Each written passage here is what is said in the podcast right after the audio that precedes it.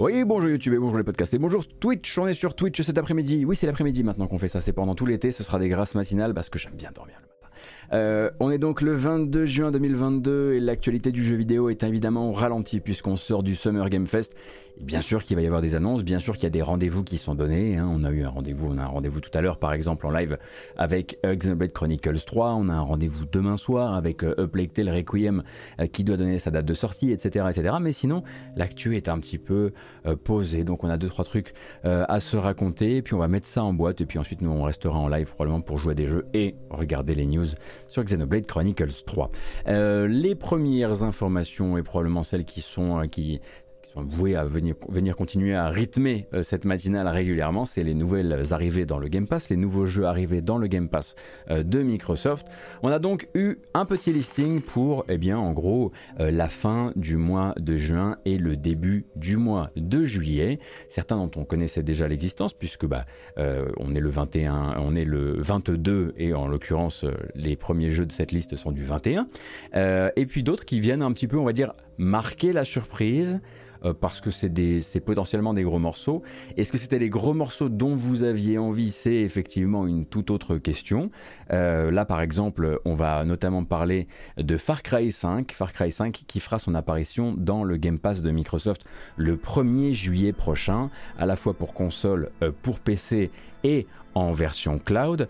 Hier est arrivé Shadowrun Trilogy, euh, donc sur console et cloud, euh, on le rappelle sans la traduction française, sauf peut-être pour le jeu de la trilogie qui en, euh, qui en contenait une, je ne sais plus très très bien.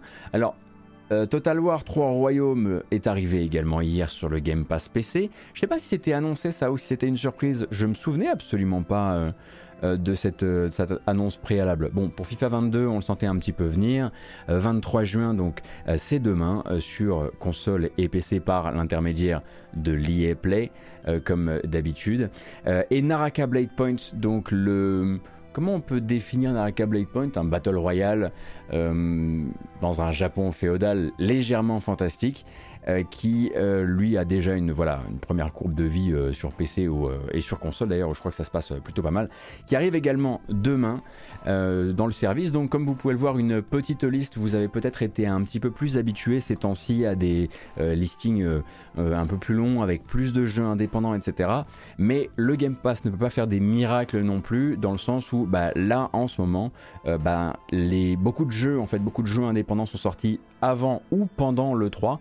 Et là, je pense qu'il y a effectivement une sorte de petite, pause générale de l'actu qui fait que même au niveau des sorties, des nouveaux jeux indépendants qui pourraient arriver en jour 1 dans le service, bah c'est voilà, c'est une quinzaine qui est pas, euh, qui pas tip top pour le service de Microsoft. Notez également qu'il n'y a pas que les entrées hein, dans le Game Pass, il y a également les sorties. Euh, et dans les sorties, vous avez donc FIFA 20 qui quittera le service très bientôt, Jurassic World Evolution, le premier, hein, non pas le deuxième, hein, puisque le deuxième, il me semble, est arrivé il y a pas longtemps ou alors il est arrivé dans le service de PlayStation, bref, je me souviens plus. Euh, Last Stop, auquel moi j'ai pas joué, et Moto GP 20, euh, qui était euh, dans le Game Pass sur toutes les plateformes, cloud comprises, qui quittera bientôt le service. Merci beaucoup Yohan Solo pour le, soutien, c'est très gentil. Et bien sûr, effectivement, il y a déjà eu Assassin's Creed Origins et, qui est venu fêter, on va dire, son, patch 60 FPS euh, dans le Game Pass il n'y a pas très très longtemps. Euh, il y a quelques jeux qui avaient déjà, voilà, qui avaient déjà fait des apparitions un petit peu, un petit peu surprises. Le grand raté, on va dire, par rapport à l'espoir des joueurs euh, sur cette fin de mois de juin, voilà, c'est que beaucoup pressentaient une, ou espéraient en tout cas, une arrivée enfin de, de, Final Fantasy VII Remake dans le service, enfin sur console Xbox bien sûr, et dans le service de, de Microsoft. cependant, ben, ça a été une toute autre surprise Hein, puisque euh, lors des annonces Final Fantasy VII de la semaine dernière, ce qu'on a appris, c'est effectivement que cette remake quittait l'Epic Game Store sur PC pour, rester sur l'Epic Game Store, mais euh, on avait terminé avec son exclusivité Epic Game Store et arrivé sur Steam, mais c'était tout. Pourtant, on s'était quand même bien monté la tête avec cette histoire, euh, et je pense voilà, que pour beaucoup de gens, il manque ce gros morceau qu'ils avaient un petit peu, un petit peu fantasmé euh, dans le service. Quoi. Cependant, comme d'habitude, euh, quand Microsoft communique sur l'arrivée de nouveaux jeux dans le service, il communique aussi sur l'arrivée de nouveaux supports, notamment euh, de, de, jeux en tactile, puisque comme vous le savez, pour qu'un jeu puisse être disponible dans le Xbox Cloud, gaming, il faut qu'il puisse être jouable au tactile. Enfin, c'est mieux quand même hein, pour pouvoir en profiter aussi sur téléphone. et régulièrement, à chaque nouvelle communication du Game Pass, il communique sur une dizaine, une vingtaine, une trentaine de jeux qui ont de nouveaux, supports tactiles. Mais là, on va parler plutôt nous de l'inverse cette fois-ci, puisque, ce n'était pas la seule et unique communication de Microsoft sur le Game Pass et sur le cloud hier. Euh, voilà, il y a eu une prise de parole qui va probablement intéresser euh, une ou deux personnes ici, je pense, qui déploraient peut-être, en tout cas c'était mon cas, l'absence de contrôle au clavier sur le cloud. C'est-à-dire que là, si vous vouliez jouer en Xbox Cloud Gaming euh, et que vous jouiez sur votre PC via votre navigateur, vous étiez obligé d'utiliser une manette. Il n'y avait pas la possibilité d'utiliser votre clavier et votre souris dans les jeux. Vous jouiez aux jeux dans leur version manette, ce qui était quand même complètement idiot. Euh, et du coup, eh bien, Microsoft l'a annoncé. Là, ils sont en train de travailler. Voilà, la prochaine grosse mise à jour du Xbox Cloud Gaming, ça viendra notamment incorporer euh, un support clavier-souris euh, dans le Xbox Cloud Gaming, ainsi également, autre truc très très attendu, qu'un gros ravalement d'un point de vue de la latence. Alors, vous n'êtes pas familier donc du jeu euh, nuagique, on va dire ça comme ça, euh, voilà, tous les, tous les fournisseurs de services du genre ne sont pas logés à la même enseigne. Certains vous proposent à la fois une latence vraiment, euh, voilà, à peine, enfin, qu'on sent à peine et en plus de ça une très belle qualité d'image, un très, très beau flux vidéo. D'autres ont voilà un avantage et pas l'autre. Jusqu'ici, le Xbox Cloud Gaming, c'est un petit peu tous les inconvénients. C'est-à-dire que bon, c'est vrai que le catalogue est incroyable, mais il y a de la latence et en plus de ça, le flux vidéo n'est pas le plus beau flux vidéo proposé actuellement euh, par, euh, par l'industrie. Euh, donc là, ils le savent chez Xbox et ils savent que s'ils veulent bah, justement étendre ce service, s'ils veulent le mettre dans un maximum de foyers, notamment par l'ajout très très bientôt d'une compatibilité avec certaines smart télé et donc les smart TV de Samsung, pour rappel, eh bien il va falloir aussi améliorer bah, tout simplement l'image qu'on envoie et le plaisir de jeu. donc a priori là, ils veulent baisser justement euh, cette, euh, cette euh, je vais y arriver, ce temps de latence et amener aussi l'aspect clavier-souris, aspect clavier-souris qui ne sera donc pas utilisable uniquement sur PC, hein, mais qui devrait normalement à terme aussi vous permettre d'avoir un clavier-souris branché par exemple sur votre tablette et donc de pouvoir jouer depuis votre tablette en cloud gaming clavier-souris si vous le voulez, je sais pas moi par exemple Age of Empires 4 ou un truc du genre.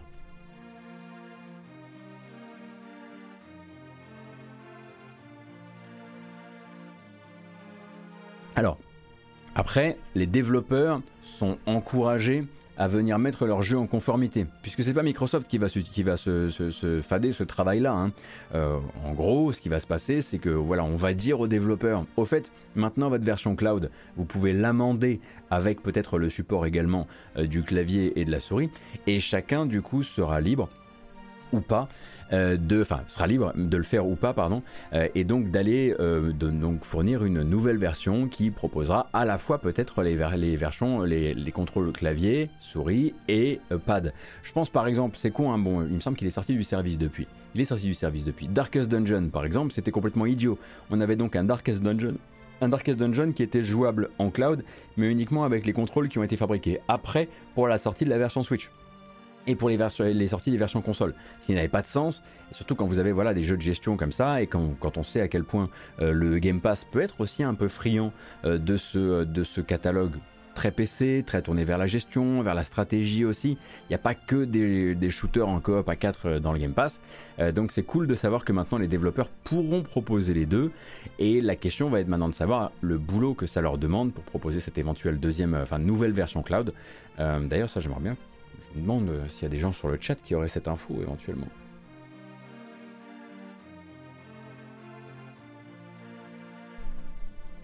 Ouais, pour Doom, je sais pas s'ils iront le, s'ils iront se.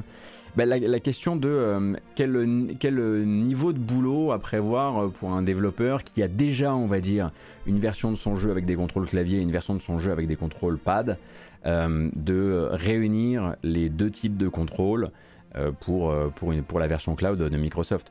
Sachant que j'imagine que dans ce cas-là, ça reviendrait à dire, euh, enfin, ça reviendrait à réimplémenter les contrôles clavier dans une version console, ou un truc comme ça. Enfin, je me perds.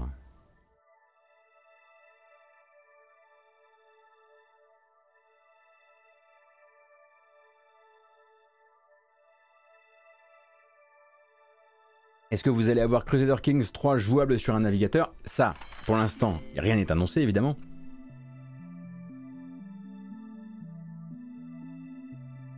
Mais ça ouvre en tout cas une porte de plus. Parce qu'à partir du moment où le clavier n'est pas ignoré par la, fenêtre de cloud, on a déjà gagné euh, une, on a déjà gagné une bonne bataille quoi.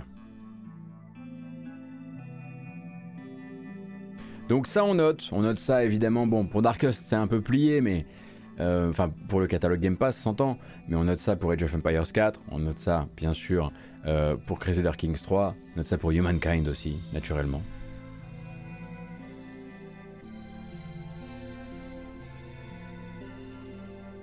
Mathieu Le Chat, merci beaucoup pour le follow. On Winner, merci beaucoup pour le follow également. Et merci Stier pour les 17 mois.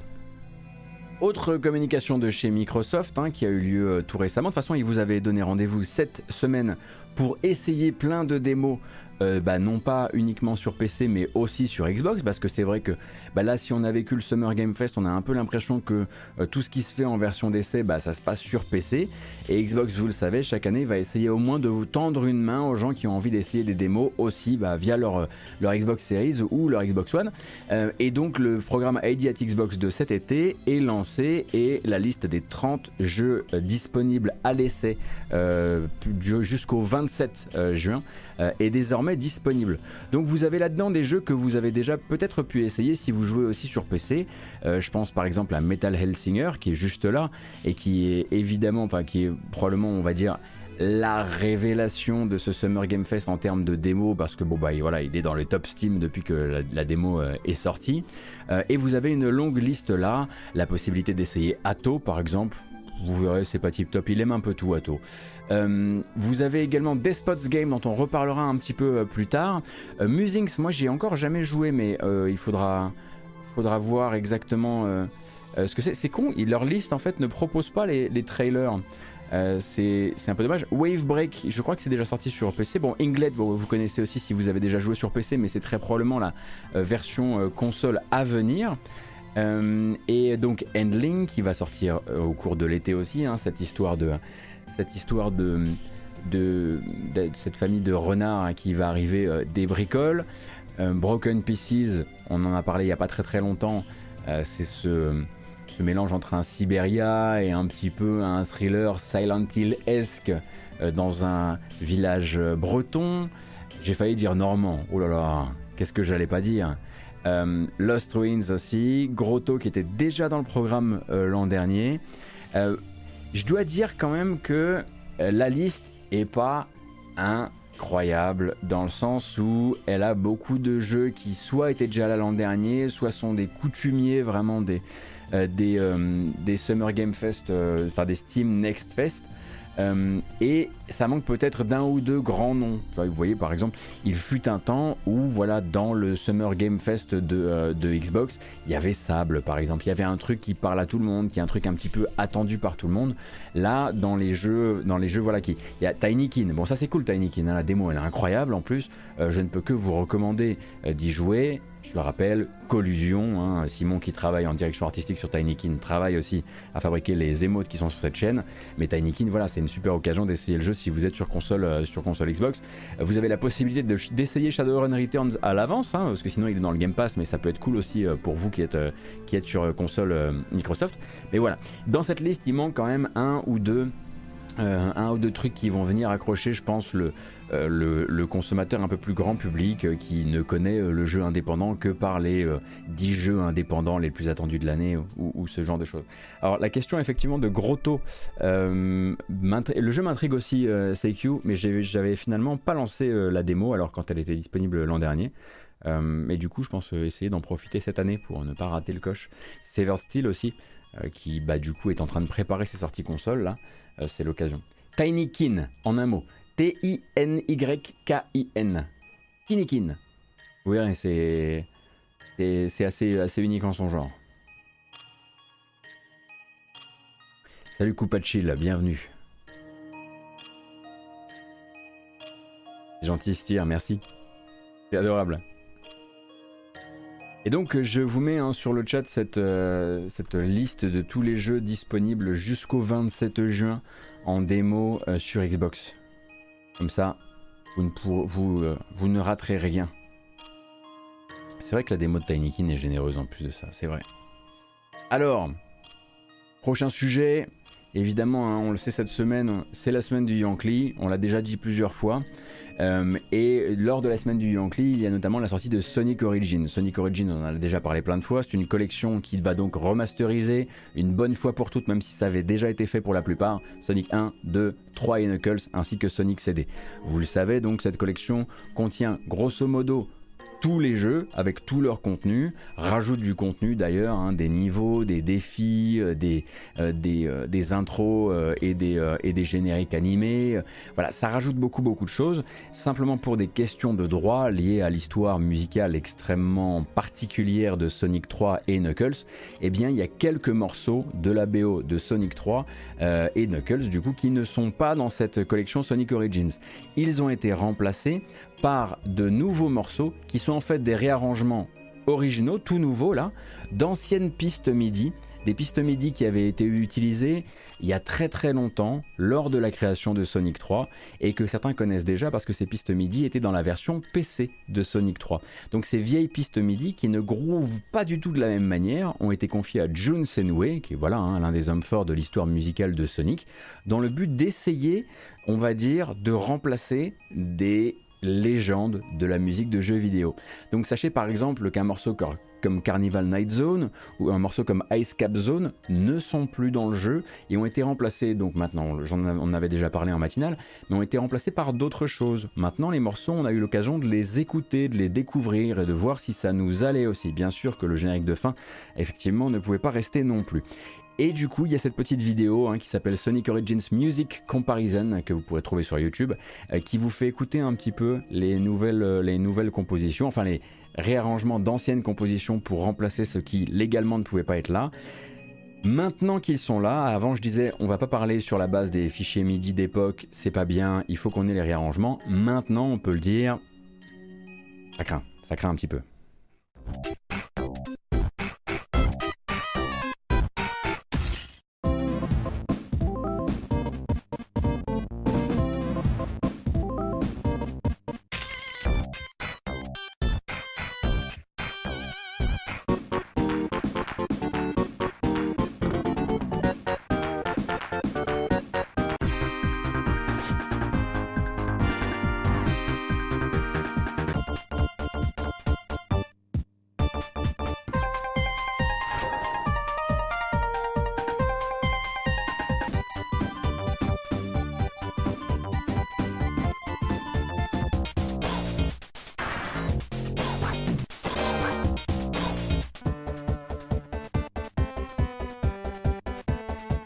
Non mais la launch base zone c'est pas possible.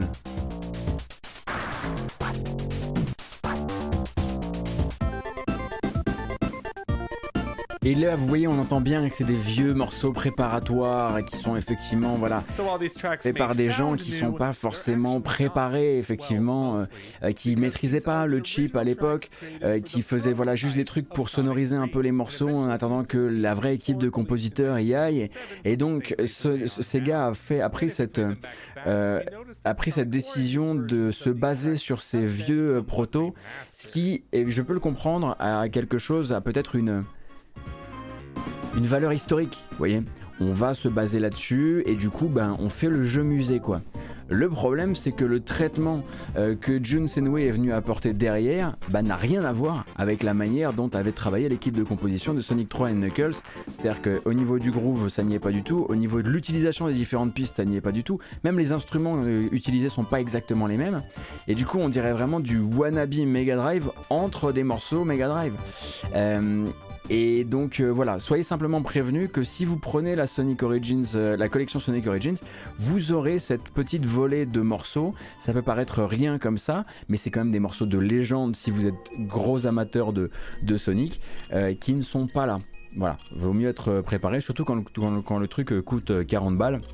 Je vous rappelle que pour la plupart des versions précédentes qui parfois elles comportaient ces, les compositions d'origine, les bonnes, bah, ça disparaît avec euh, l'apparition de cette euh, collection, cette Sonic Origins Collection. En revanche, c'est pas le cas pour les versions mobiles qui elles subsistent. Alors, est-ce qu'il y avait une version mobile de Sonic 3 avec les bonnes compos? Je ne crois pas. Voilà, c'est 6 morceaux sur des dizaines et des dizaines, je suis complètement d'accord. Mais ça fait chier, je suis complètement d'accord aussi, Yvonne. Je suis euh, dans la même approche. Et ça ne concerne, alors que ce soit très clair, hein, ça ne concerne que ces morceaux-là de Sonic 3. Hein. Pour le reste, c'est euh, ISO. Enfin, c'est censé l'être en tout cas.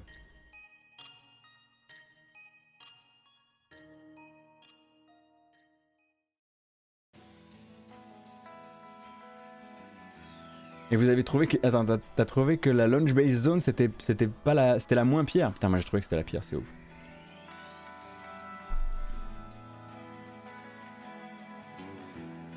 Pourquoi ne pas mettre les deux versions in-game? Je vous explique très rapidement. Euh, une partie de, la euh, BO de Sonic 3 et Knuckles a été composée par l'entourage de Michael Jackson avec euh, des négociations de droits au nom de Michael Jackson. tel qu'on l'a compris jusqu'ici, euh, donc Brad Buxer, notamment euh, claviériste pour Michael Jackson, a composé Ice Cap Zone, a composé le générique de Sonic. Les accords se sont retrouvés ensuite, comme vous le savez, dans Stranger in Moscow, etc., etc. C'est pas automatiquement, on va pas dire que c'est Michael Jackson qui a tout fait, mais l'entourage musical, euh, les plus proches compositeurs et arrangeurs de Jackson ont filé un coup de main sur Sonic. Tout ça, ça a été signé sur les droits de Jackson, tel qu'on le comprend, tel qu'on le comprend, et ça, on n'a pas la confirmation. Ce qui s'est passé, c'est qu'en gros les droits étaient cédés à Sega, les droits de réexploitation, etc., étaient cédés à Sega euh, le temps de la vie de Michael Jackson. C'est comme ça qu'on expliquerait le fait que pendant un temps, Sega avait le droit de ressortir Sonic 3 sur de nouvelles plateformes sans toucher à la musique. En revanche, quand on a perdu Jackson, eh bien, a priori, du coup, le contrat il s'est retourné dans l'autre sens, et là du coup ce sont les ayants droit de Michael Jackson qui, auraient récupéré les droits euh, sur, euh, ce, euh, sur ce contenu musical. Et à ce moment-là, Sega ne peut plus. Au moment où ils doivent ressortir ça, d'un point de vue commercial, ils sont obligés d'aller renégocier. Et ça coûte.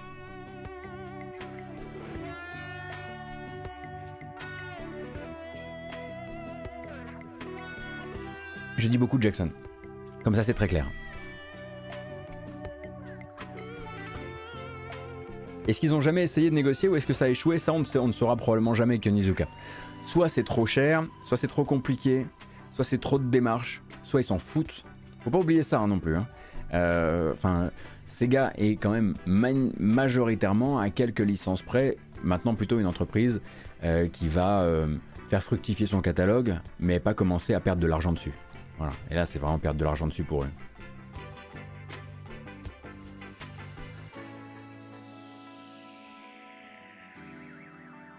Mais pendant un temps, ça faisait, il, ça figurait comme étant de la légende urbaine, euh, Bobby. Ça a été beaucoup plus compliqué parce qu'au final, en fait, si vous voulez, entre le moment où Sega a, commencé à demander à Jackson de travailler sur la musique de Sonic 3 et le moment où ils auraient pu communiquer dessus, euh, l'image publique de Michael Jackson avait énormément changé. D'où le fait que ce soit rentré plus dans l'histoire comme une légende, parce que ça n'a jamais été inscrit, euh, dit. La publicité n'en a jamais, jamais, été faite ainsi. Voilà. Donc, on continue, je le disais, on va rester sur Sega, euh, donc avec une petite surprise. Alors là, pour le coup, euh, vraie surprise. Hein. Il y a un teasing actuellement chez IGN. Alors, le week-end dernier, vous le savez, hein, on a assisté à l'IGN Expo, donc organisé par le magazine IGN.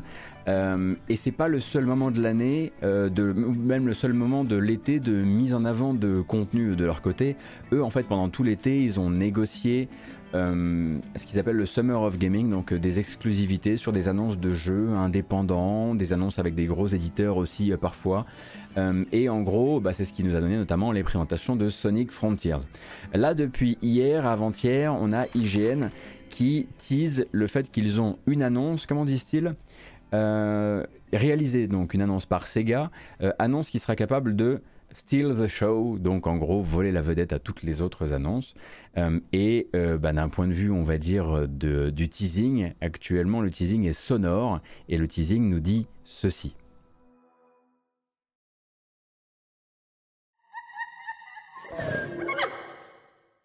Alors, est-ce que ça vous parle? Je vous le remets. Ça me semble assez clair quand même.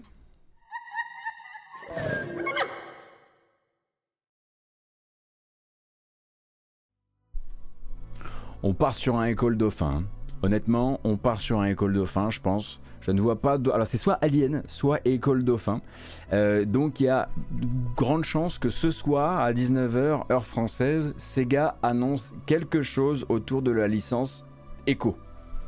De fait, vu qu'on vient de parler de Sonic Origins, j'aurais tendance à dire qu'ils vont annoncer une collection rétro avec du contenu supplémentaire, quelques morceaux de musique en moins qui sera vendu 40 balles. Je vous propose de se caler là-dessus en termes d'attente, comme ça on sera pas. Comme ça, on sera, sera pas trop choqué. Euh, mais non, partez probablement du principe hein, que, euh, voilà, que ça va, ça va probablement être de l'exploitation euh, de, fonds de catalogue. Sega l'a dit, Sega l'a dit plusieurs fois durant ses bilans financiers. Il compte énormément sur le back catalogue pour le remettre au goût du jour, comme ils disent et ensuite venir injecter des contenus de différents de leurs jeux dans les futurs jeux connectés, peut-être services qu'ils ont dans les cartons. Donc évidemment, à un moment ou à un autre, la licence Echo peut ressortir du placard. Est-ce que, est-ce que je vais avoir l'air con vendredi quand ce sera Alien et pas Echo? Possible. Je sais pas. Mais ça, me ressemble, ça ressemble quand même beaucoup à Echo le Dauphin.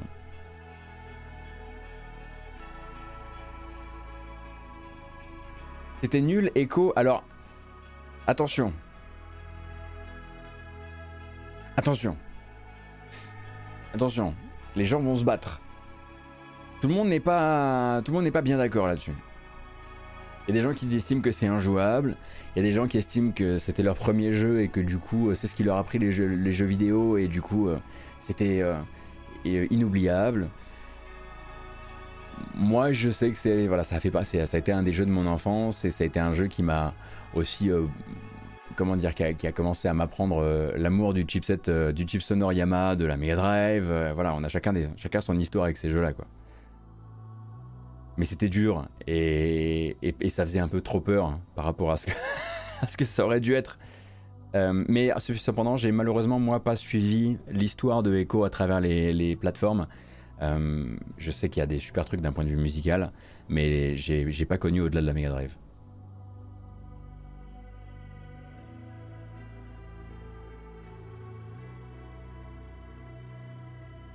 Et ce sera Troy Baker qui double le dauphin. Ou Chris Pratt, on sait pas.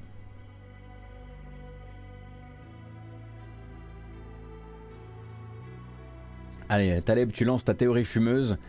Le... Ah oui, le first person shooter science-fiction de Creative Assembly n'a toujours pas été annoncé et il recrute des postes pour faire du post-launch.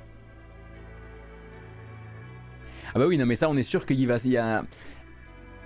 Ah, attends. Attends Taleb. T'es en train de dire ce que je crois que t'es en train de dire? En train de suggérer un FPS Echo par Creative Assembly Parce que moi j'aime bien, j'aime bien jouer à ce genre de truc. De toute façon on a le temps, hein, c'est l'été, il n'y a pas beaucoup d'annonces, on peut se permettre euh, de faire n'importe quoi. Alors allons-y. Un deck builder. Un fast FPS deck builder. Un shooter coopératif à 4 à dos de dauphin.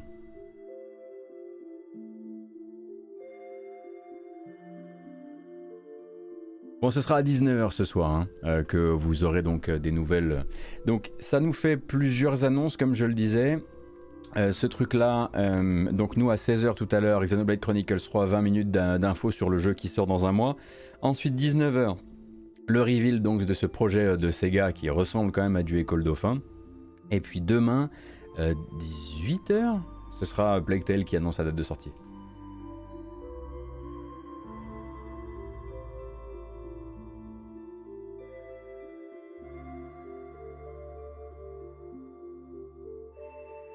Bon, quelques infos sur Final Fantasy XVI. Je pense que vous avez peut-être vu passer ça. Bon, là, en gros, on a un, on a un Naoki Yoshida, pardon, qui fait vraiment le tour des crèmeries pour répondre aux questions, toutes les questions qu'ont les journalistes à propos de Final Fantasy XVI, euh, qui pour rappel euh, sortira, ne sortira pas avant l'été 2023.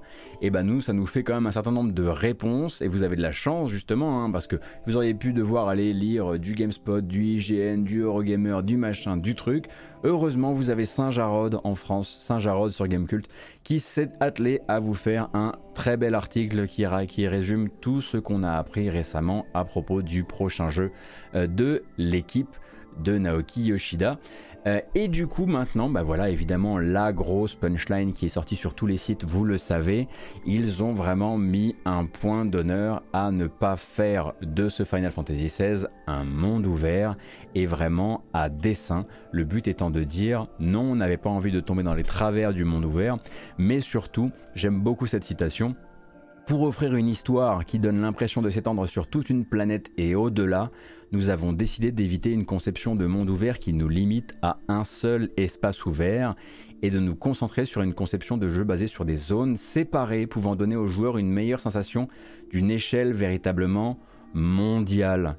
Et là-dessus, je suis complètement d'accord avec eux.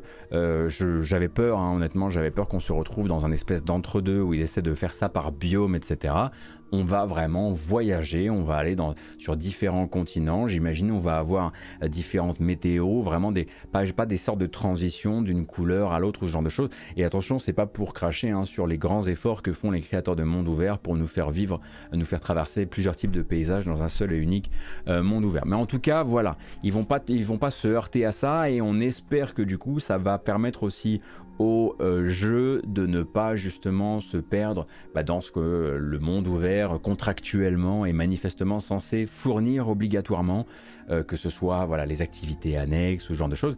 D'ailleurs, il y, y a une autre, une autre euh, comment dire, il y a une autre interview où il le dit encore plus clairement et c'est là où on voit que Yoshida est très très fort.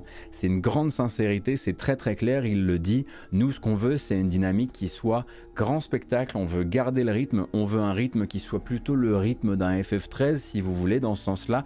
Donc vous allez vous sentir couloirisé parfois. Le jeu va s'ouvrir sur des zones plus grandes avec des quêtes secondaires à quatre endroits dans le jeu. Il le dit, il dit pas un certain nombre de, fois, il dit quatre fois. Voilà, comme ça on sait déjà à quoi s'attendre. Et nous, ce qu'on veut, c'est un jeu qui monte en puissance, euh, qui, euh, qui vienne vous chercher sur également des rythmes parfois de type un peu blockbuster, qui ensuite vous redonne de la liberté, mais vous en donne pas trop non plus pour qu'on tombe pas dans une espèce de d'errance euh, de, de, de, contenu secondaire en contenu secondaire sans forcément voilà, garder la tension apportée par l'histoire.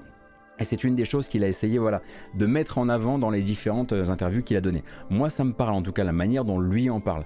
Un truc qui avait été aussi beaucoup, beaucoup, euh, comment dire, soulevé euh, via les, différents trailers, et notamment le dernier trailer et les différents, différentes captures d'écran, c'est donc la, personne, la, la présence, on va dire, euh, solo de ce personnage de Clive, euh, donc qu'on a toujours vu, voilà, par-dessus son épaule, euh, avec, voilà, son, style évidemment, son épée, son machin, mais on n'avait pas l'impression de le voir combattre en compagnie de compagnons, et en tout cas, on avait bien l'impression qu'on ne contrôlait que lui.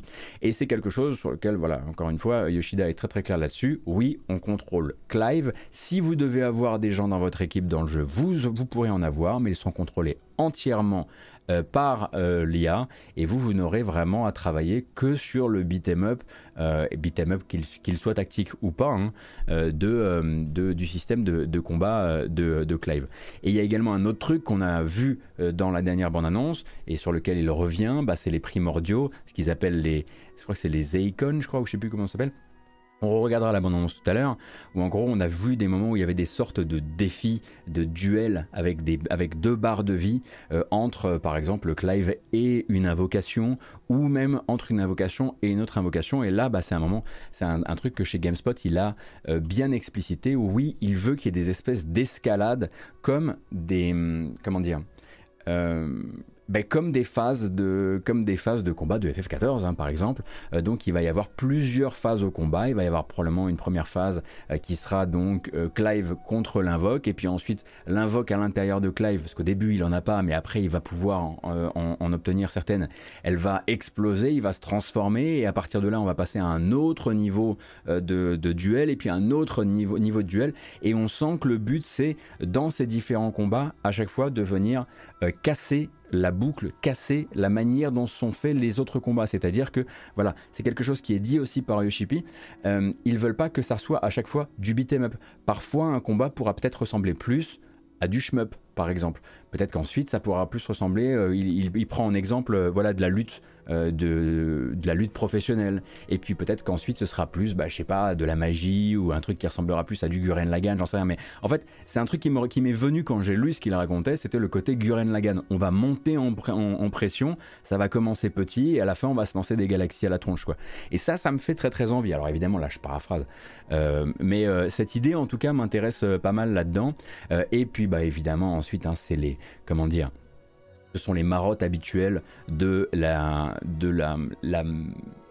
du marketing tel qu'il veut le porter euh, sur, le, sur son jeu. Donc un jeu qui sera complet au lancement, un jeu qui ne viendra pas donc euh, combler des blancs scénaristiques ou ajouter du lore qui manquait euh, par du transmédia ou ce genre de choses. Là le but c'est de dire, attention il ne dit pas qu'il n'y aura pas de contenu annexe, hein. il dit qu'il n'y aura pas de contenu annexe nécessaire à la compréhension et à l'appréciation totale de l'œuvre qui sont deux choses très différentes. Si Square Enix arrive derrière et commence à mettre, euh, commence à mettre des costumes, ça ce sera une autre affaire. Mais en tout cas, lui le dit, il a milité, il a dû probablement euh, d'ailleurs euh, voilà, se battre bec et ongle pour justement qu'on ne vienne pas commencer à mettre des morceaux euh, de l'or euh, dans, du, euh, dans du contenu un, petit peu, un petit peu plus secondaire.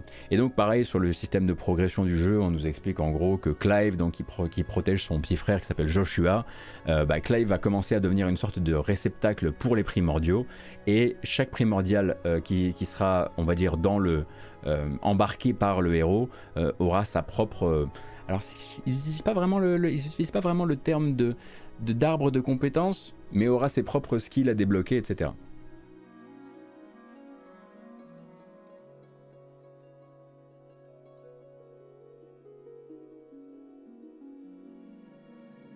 Oui, bien sûr, Cassim. Non, mais ça aussi, hein, c'est pour ça que je parlais de cross-média tout à l'heure. Hein. Et puis voilà, hein, les rappels classiques. Je vous, conseille l'article parce que vous aurez vraiment euh, voilà, euh, toutes, les toutes les informations importantes là-dedans. Voilà, le fait qu'ils aient eu un petit coup de main de l'équipe de, Kingdom Hearts à un moment ou à, d'autres, euh, ou un autre du, du développement. Voilà, les quelques personnages qui ont déjà été dévoilés. Le fait que lui, façon Todd Howard, est déjà en train de se projeter dans FF17. FF17, ça fait bizarre de le dire. Il y a un truc psychologique quand on dit FF17. FF16, ça me choquait pas. FF17, ça me surchoque. Je sais pas pourquoi. Bref. Oh, ça mérite quand même qu'on regarde la bande-annonce. Après euh, toute cette petite... Euh, cette petite hype. Allez, c'est parti. À dans 3 minutes.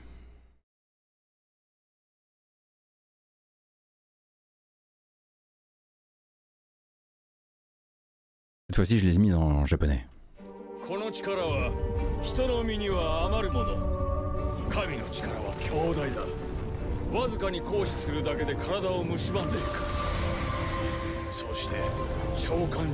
Attendez une seconde, il y a un truc qui va pas là. Qu'est-ce que c'est que cette qualité? Allez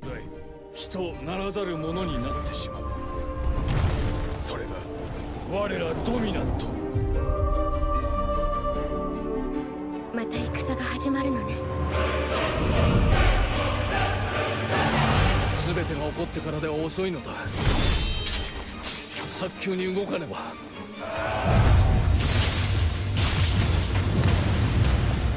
奴を止めなければさらなる混沌が訪れるだろう。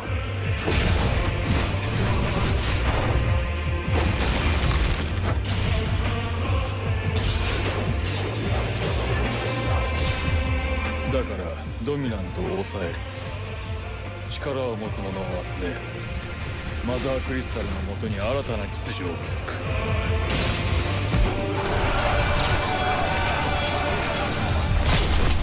俺が出れば奴らもドミナントを出してくる。召喚獣合戦だ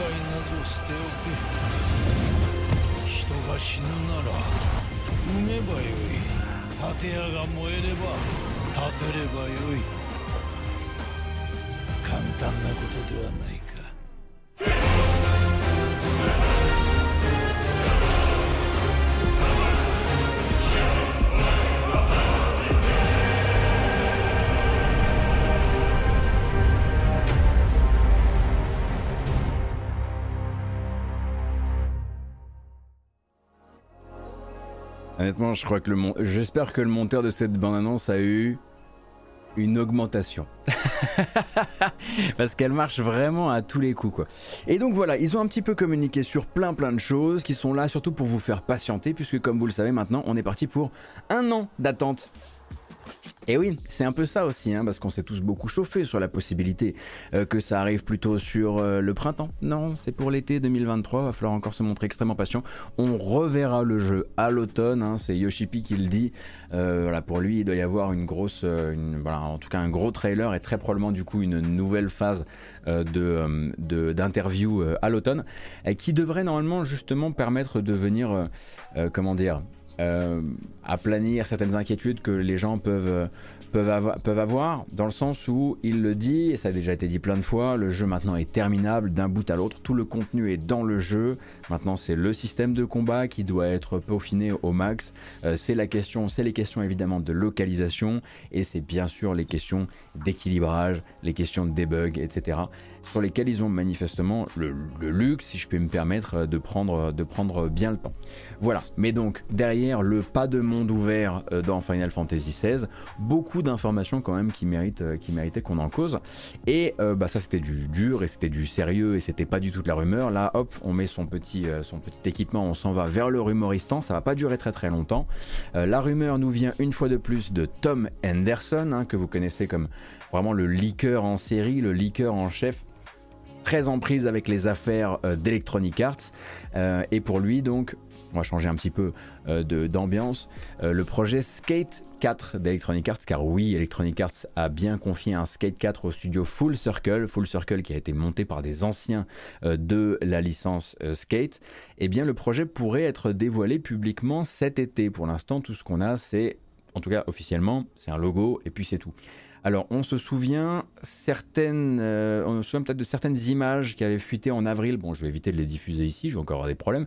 Euh, mais donc des portions de jeu qui semblaient très précoces dans leur avancement, avec quasiment uniquement des éléments visuels temporaires, les murs, le sol, le ciel, etc. Euh, mais effectivement, déjà tous les mouvements du skater, avec ou sans la planche.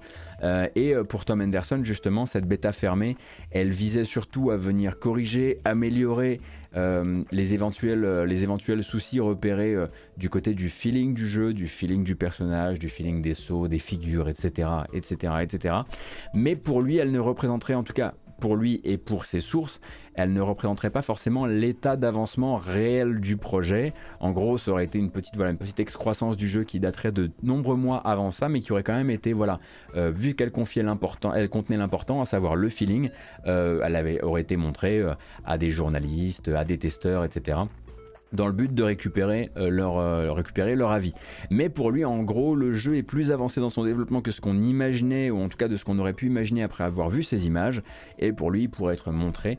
Et lui, ça engagerait même à dire que Electronic Arts voudrait le montrer durant le mois de juillet. Donc le mois prochain, alors on rappelle qu'Electronic Arts ne s'est pas placé hein, sur les conférences euh, de, cette, de cet été.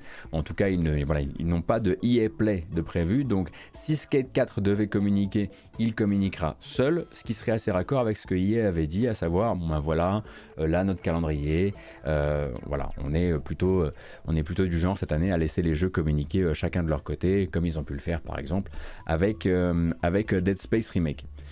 Donc voilà, et a priori ça devrait, ça devrait être présenté à la fois avec du gameplay montré au public et aussi des versions preview qui pourraient être proposées à la presse, aux créateurs de contenu, etc. etc.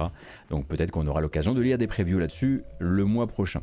Euh, et on va rester dans le monde du skateboard évidemment, hein, puisqu'on va reparler un petit peu d'Activision et de Vicarious Visions, feu Vicarious Visions. on va parler du, jeu, enfin des jeux Tony Hawk Pro Skater.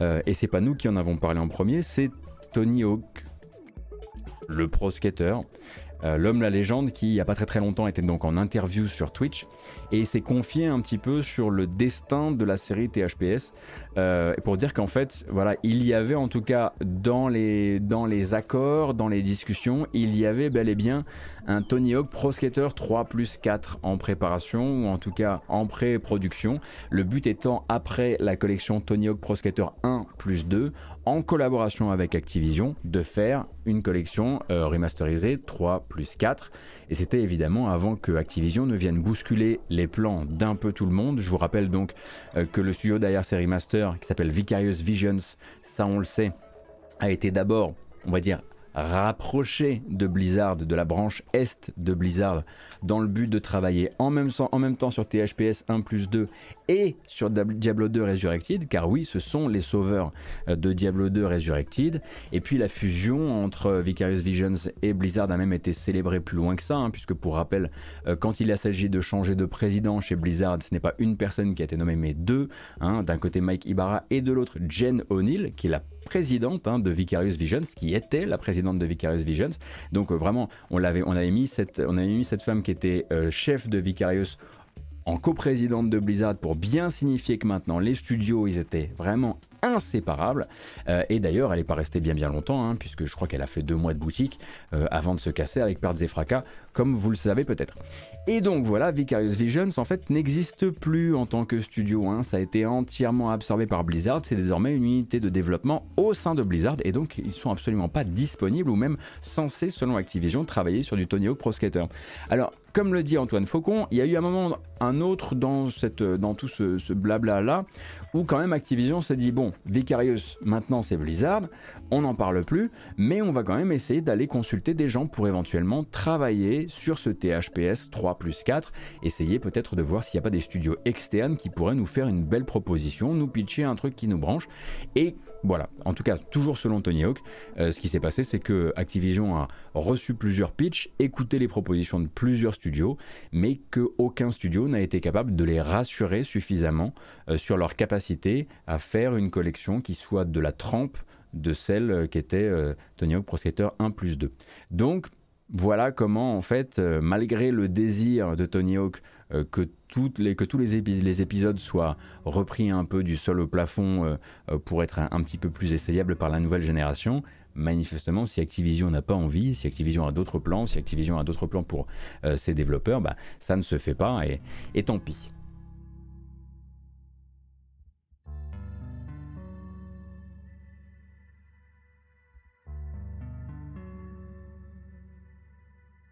Il faut noter, et tu, le fais, bien de le dire, Cassim, Tony Pro Skater était explicitement cité par Microsoft dans le communiqué de presse de rachat comme l'une des licences qui compte chez Activision. C'est vrai.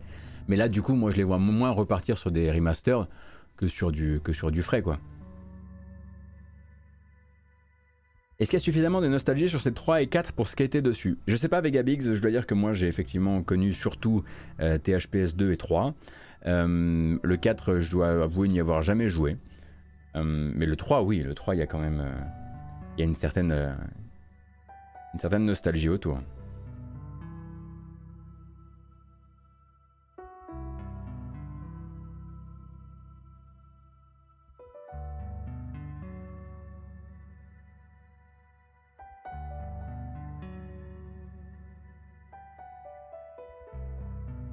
Ouh, Excusez-moi, il fallait que ça craque. C'est bon, c'est craqué. On va repartir. Alors, bon, on parlait d'Activision, du coup. Euh. Bah oui. Ah non. Voilà. Morgul, bonjour. T'arrives pile à l'heure pour parler un petit peu d'Activision. Mais avant toute chose, merci Bobby Lamousse pour le Prime, Mathieu pour le follow, Onwina pour le follow. Ça fait très plaisir, merci pour le soutien. Donc, hier c'était la réunion trimestrielle, hier ou avant-hier, hein, il faut compter avec le fuseau horaire. Euh, c'était la réunion trimestrielle des actionnaires d'Activision, réunion durant laquelle ont eu lieu plusieurs votes qui devaient donner en gros la direction de l'entreprise sur un certain nombre de sujets, dont celui éventuellement de sa culture d'entreprise justement. Alors d'abord, les actionnaires se sont prononcés, et ça ça va nous intéresser parce que vous allez voir que c'est pas si facile que ça, Les actionnaires se sont prononcés en faveur de la formulation régulière d'un rapport, régulière parce que annuel, euh, donc d'un rapport officiel par Activision. Dans ce rapport, l'entreprise serait, je dis bien serait, vous allez comprendre pourquoi, tenue de partager des informations assez centrales à la compréhension de l'ampleur des soucis de culture en interne. Donc, montant financier engagé dans des dédommagements d'employés ou d'ex-employés. C'est déjà un chiffre qui peut orienter un peu la compréhension. Nombre de dossiers de harcèlement sexuel réglés à l'amiable par le passé. Avancer par... Oh, j'ai eu une petite suite. Avancer des progrès pour résoudre plus vite les dossiers du genre et traiter les plaintes plus efficacement. Et surtout, et là c'est vraiment le chiffre que Activision n'a pas du tout envie de, fournir, parce que si vous le fournissez euh, à vos actionnaires, vous le fournissez aussi à tout le monde, nombre exact de plaintes non encore traitées par l'entreprise. Alors pourquoi j'ai utilisé le conditionnel? Les actionnaires se sont prononcés, on va dire, à 67% en faveur d'un tel rapport annuel. Rapport qui a été proposé, l'idée a été proposée hein, par la même instance qui euh, donc avait déjà demandé un tel vote chez Microsoft. D'ailleurs, il y a eu un vote positif aussi chez Microsoft. Euh, il s'agit du bureau du contrôleur des comptes de l'État de New York. Ne me demandez pas pourquoi c'est lui, c'est lui. Voilà. Donc le vote avait été favorable à cette idée chez Microsoft, et ce, justement après que Microsoft ait demandé aux actionnaires de ne pas voter pour, parce que ça les arrangeait pas. Cependant, les actionnaires ont dit oui, on aimerait bien. On se dit cool, on se dit c'est bien, ça avance, les investisseurs se réveillent, se rendent compte un petit peu de ce qui est en train de se passer. Pour être honnête, la suite ne va pas vraiment vous étonner. Le premier truc à savoir, c'est que ce vote n'est pas contraignant. C'est-à-dire qu'il permet de dire on aimerait bien que vous produisiez un rapport annuel, mais pas vous allez produire un rapport annuel. Ça n'oblige personne. C'est une manière de dire oui, oui, non, mais oui, le sujet nous intéresse. Mais à aucun moment, les actionnaires par ce vote ne vont forcer qui que ce soit à fournir la moindre donnée. Donc on peut partir du principe que les données ne seront jamais fournies évidemment. Voilà. Vote suivant de la réunion, pour bien comprendre un petit peu le mindset dans lequel sont les actionnaires, la réélection des membres du conseil d'administration. Donc là-dessus, écrasante majorité positive, et ce, même à propos de Bobby Kotick, qui pour rappel est réélu au conseil d'administration chaque année, au conseil d'administration de l'entreprise qu'il possède certes, mais quand même, euh, et même ces deux lieutenants, hein, qui s'appellent Brian Kelly et Robert Morgado, qui eux voilà, ont eu des histoires... Euh, euh, diverses et sont pas forcément en odeur de sainteté vis-à-vis des employés, etc. Mais en tout cas, les, employés, les, les actionnaires ont revoté pour que tout ce monde-là récupère, enfin garde son poste au conseil d'administration euh, une année supplémentaire. Et d'ailleurs, sur le sujet du package euh, donc euh, de compensation au moment du rachat de Bobby Kotick, les actionnaires n'ont pas discuté une seconde. Pareil, majorité écrasante pour que Bobby Kotick ait le max de blé qu'il avait demandé au moment où le rachat de Microsoft prendra effet, s'il prend bien sûr effet. mais voilà. En revanche, en revanche, il y avait une autre proposition celle-ci, euh, qui n'était pas forcément formulée par Bobby Kotick. Alors c'est une proposition qui va, vous permettre, qui va vous paraître probablement un peu utopique, et elle l'est, on va pas se mentir. Une proposition faite par les employés, les nouveaux employés syndiqués de Raven Software, hein, qui travaillent euh, sur Call of Duty.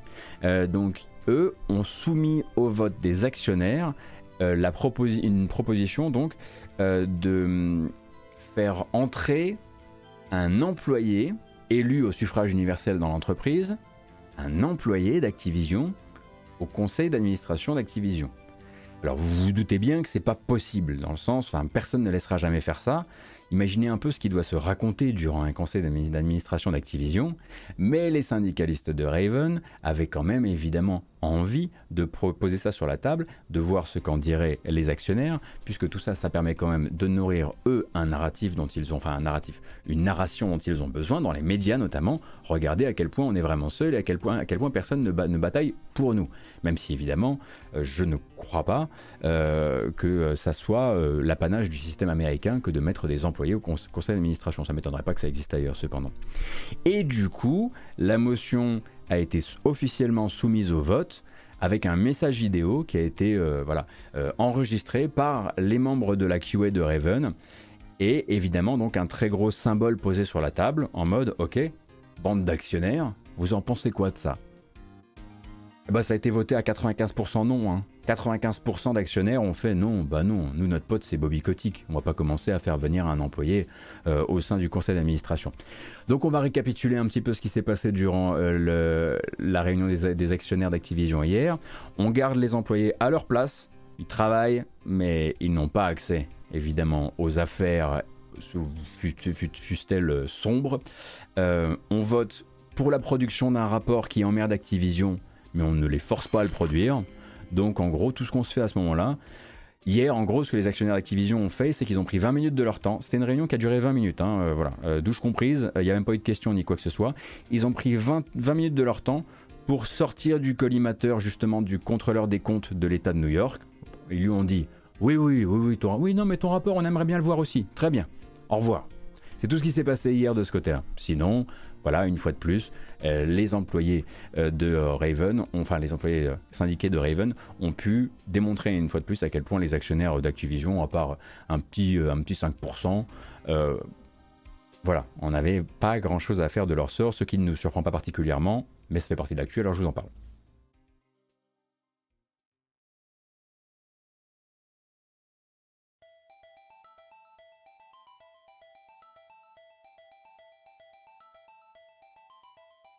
Merci Daniel Oslo, c'est très gentil, merci beaucoup pour le soutien.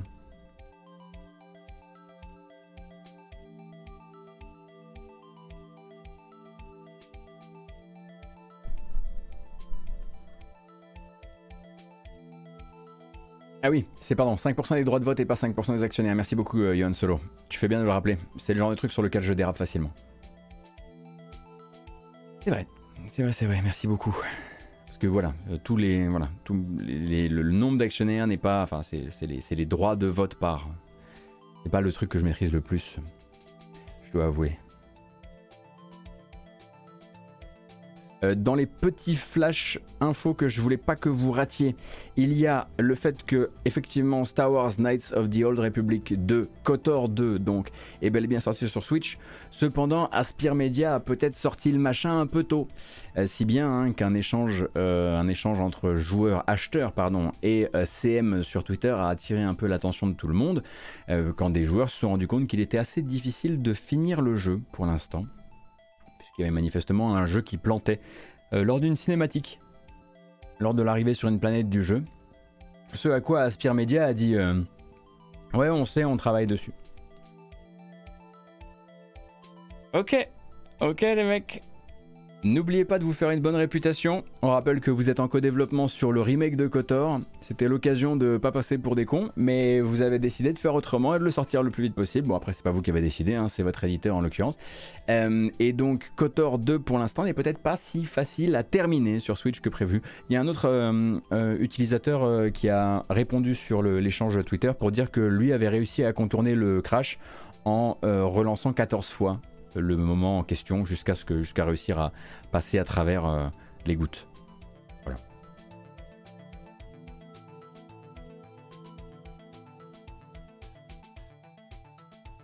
Dans les autres trucs, ah oui, euh, c'est vrai. Euh, alors Sony ne sera pas présent à la Gamescom. Mais attention, c'est particulier. Il y a une règle au niveau de la Gamescom qui dit en gros que s'il y a une Gamescom physique et s'il y a une Gamescom retransmise sur Internet, pour pouvoir participer à l'Opening Night Live retransmise sur Internet euh, de la Gamescom, organisée euh, et co-organisée par Jeff Kelly, hein, qui voilà, d'habitude fait les Game Awards et le Summer Game Fest, et eh bien pour pouvoir avoir un emplacement sur cette soirée d'annonce sur Twitch, il faut avoir un stand sur le salon. Dommage. Et du coup, Sony n'aura pas de stand sur le salon de la Gamescom 2022 qui a l'air bien parti pour avoir lieu. Et du coup, Sony ne sera pas présent dans l'Opening Night Live euh, de, euh, de la Gamescom organisée par Jeff Kelly. C'est également le cas pour Nintendo qui avait déjà annoncé son absence euh, et du coup qui alors pourra tout à fait faire ses annonces. Hein aux dates autour de la Gamescom s'ils ont envie de profiter un peu de la ferveur environnante pourra faire son live de son côté. Mais du coup, euh, les Nintendo, les Sony qui ne seront pas donc euh, qui ne déplaceront pas, qui ne déplaceront pas du monde, du staff, euh, des, des des, du contenu, des, bornes pour essayer les jeux, etc., eh bien, ne peuvent pas être euh, faire partie de cette soirée de lancement. Donc soyez déjà préparés à ce qu'à l'Opening Night Live, on ne puisse pas voir de Sony, on ne puisse pas voir de Nintendo. Ça ne veut pas dire qu'on ne les verra pas, ça veut juste dire qu'ils ne seront pas là ce soir-là. Euh, alors, c'est également le cas d'autres acteurs du jeu vidéo hein, qui ont déjà dit qu'ils n'allaient pas remettre ce blé-là cette année euh, pour aller euh, refaire plaisir aux organisateurs, aux organisateurs, de la Gamescom parce qu'ils estiment très probablement soit que c'est trop cher, soit que c'est trop tôt. mais ça vaut aussi pour Activision Blizzard, ça vaut pour Take-Two et ça vaut pour Wargaming. Ce qui fait très bizarre. Wargaming qui ne va pas à la Gamescom. Il reste quoi, du coup? Les saucisses? Je vois que ça.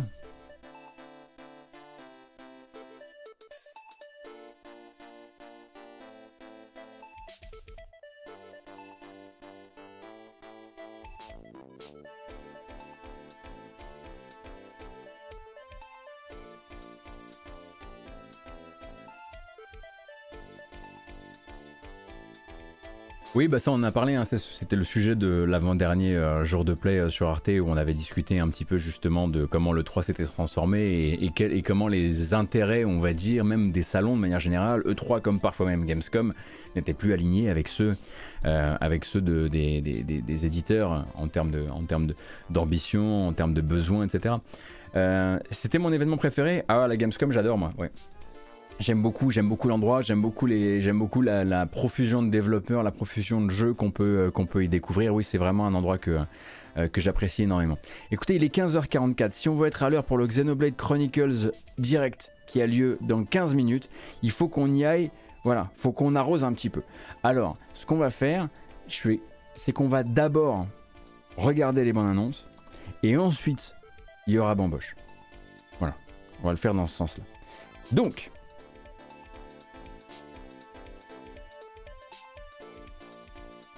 Qu'est-ce qu'on note Très rapidement? Il est sorti, c'est une surprise, c'est sur PS4, ça coûte 15 balles. C'est avec du, du rollback netcode, c'était annoncé, mais je crois qu'on n'avait pas encore la date. King of Fighter 98 Ultimate Match Final Edition. Ça y est, j'ai tout dit.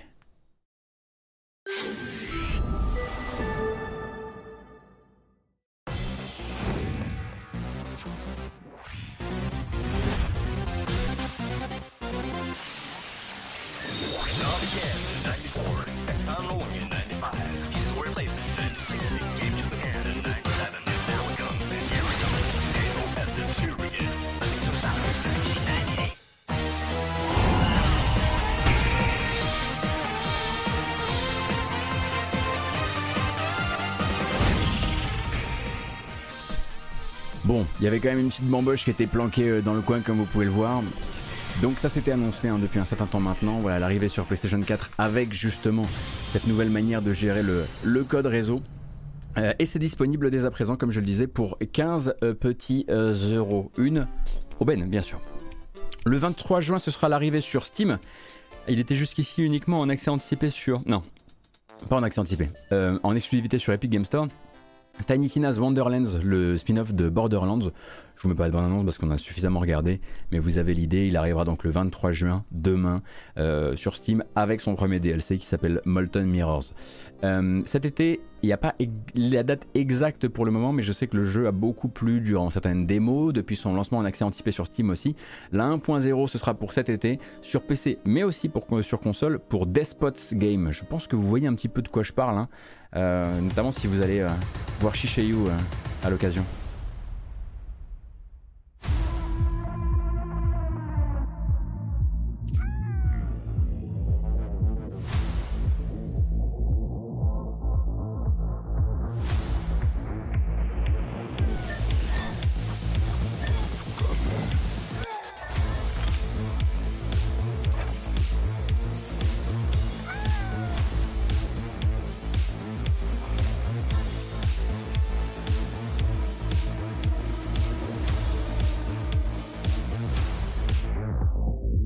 42 bretzel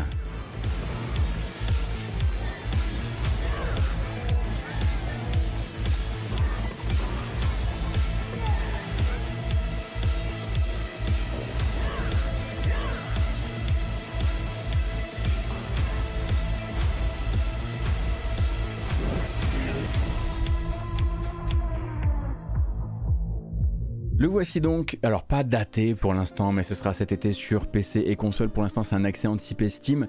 Euh, et du coup, euh, Despots Games qui se, place entre le l'auto-battler, je dirais. non, je vais encore dire des conneries. Tais-toi, tais-toi, tais-toi. Oh, je vous, laisse vous, je vous vous renseigner, ça a l'air incroyable, n'est-ce point? Euh, Moi, j'y ai pas encore suffisamment joué. Et surtout, j'écoute déjà beaucoup plus la BO que je n'ai joué au jeu pour le moment. Le 20 septembre, vous le savez, chez euh, Focus, ce sera la sortie de Evil West, qui est donc l'un des nombreux jeux de Flying Wild Hog, euh, les développeurs polonais de la série Shadow Warrior. Et Evil West a pris là le temps très récemment de sortir 10 minutes de gameplay, parce que les bandes annonces super coupées qui donnent l'impression d'un rythme de malade, c'est bien, mais c'est mieux quand on voit vraiment la réalité du jeu. Pour rappel, à mi-chemin entre le shooter à la troisième personne, enfin le, TPS, euh, et le jeu de baston plutôt euh, corps à corps euh, type God End. donc vous avez 10 minutes de gameplay, on va évidemment pas tout regarder, mais vous avez l'idée si vous voulez vous faire une idée. Pour l'instant, j'aurais tendance à dire qu'il y a quelques trucs encore à voir d'un point de vue de l'optimisation générale. vous le verrez si vous regardez toute la séquence. Mais encore une fois, ça sort le 20 septembre, donc on a encore un peu de temps devant nous.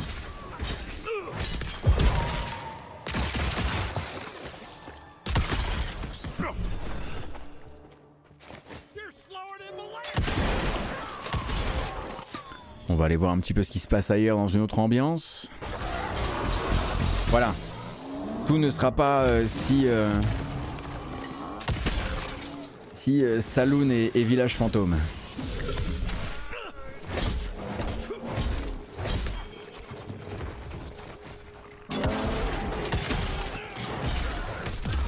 Là ça accroche encore un peu comme je le disais. Vous avez 10 minutes de gameplay, c'est vraiment pour vous faire une idée. Moi, quoi qu'il arrive, c'est un jeu que j'aimerais bien couvrir sur la fin d'année parce que je suis curieux du truc depuis le début. Et puis c'est vrai que on a vu Hard West, on a vu Weird West. On verra Evil West, hein. on aura la trilogie des West euh, ici sur la chaîne pour, euh, pour euh, leur sortie respective. Je vous rappelle donc, ça s'appelle Extended Gameplay Trailer et ça se retrouve sur YouTube extrêmement extrêmement facilement. 22 euh, septembre, une date pour Potion Permit. Potion Permit, vous l'avez découvert lors euh, des festivités du Summer Game Fest. C'est l'un des nombreux jeux de euh, sorciers, spécialistes des potions, récolte, de, récolte de ressources, revente de, de la, de la production, etc., etc. Et ça sortira donc le 22 septembre sur PC et console.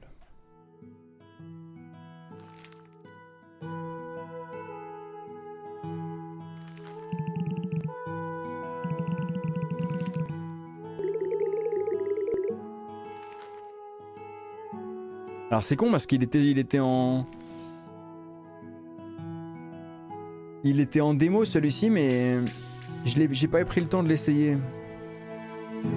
Donc on est d'accord que là on est plutôt sur un apothicaire euh, plutôt que sur un sorcier, c'est ça? On va essayer de soigner des mots un peu réels.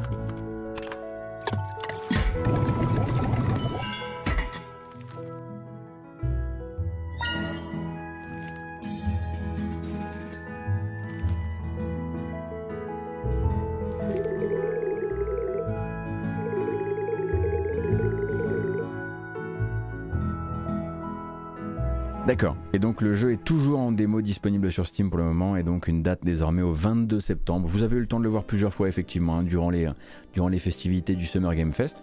Et on est parfaitement dans les temps. Je vais pouvoir vous montrer une dernière bande-annonce. On se dit au revoir, on coupe la VOD et nous on regarde Xenoblade Chronicles 3. Le dernier va nous intéresser pour une raison toute simple. Alors il n'a pas de date pour l'instant, il n'a pas de plateforme pour l'instant. Mais donc c'est le nouveau Metroidvania d'une équipe de fans de Metroid euh, puisque l'équipe derrière Bow Path, Path of the Teal Lotus, euh, et c'est des anciens de Metroid euh, AM2R. Vous voyez un petit peu AM2R Vous voyez à quel point c'était bien et à quel point Nintendo a fait genre. Voilà. Bah, du coup, ces gens-là se sont retrouvés pour faire leur propre jeu. Et ça s'appelle Bow Path of the Teal Lotus. Et ça présente une bonne annonce, juste là.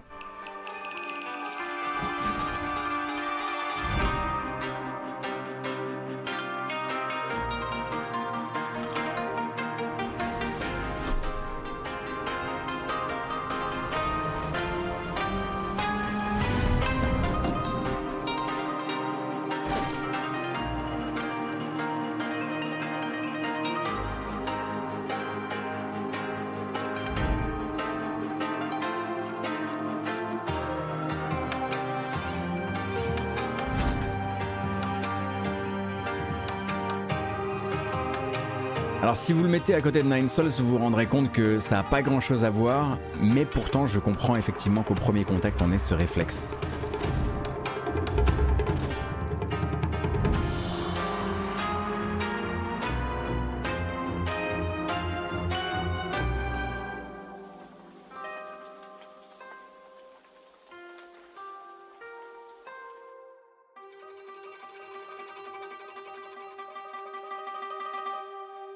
Les voilà donc qui ont commencé à reparler un petit peu du jeu là euh, euh, plus récemment. Bon, j'imagine que du coup il a dû réussir son Kickstarter depuis. J'avoue que moi j'avais pas vu j'avais pas découvert à l'époque du Kickstarter. Euh, et du coup effectivement c'est quand je dis AM2R je veux dire Another Metroid 2 Remake. Qui était donc un truc voilà qui leur avait il avait pas mal mis le, projecteur sur eux parce que c'est vachement bien mais que ça n'a pas été du tout du, goût, du goût de Nintendo. Bref, voilà, vous avez toutes les infos, nous on met ça en boîte, euh, ah là, on y va. 1h10 quand même. C'est quand même incroyable, quoi. Pourquoi on parle tellement? C'est fou 1h10, il n'y avait pas de news.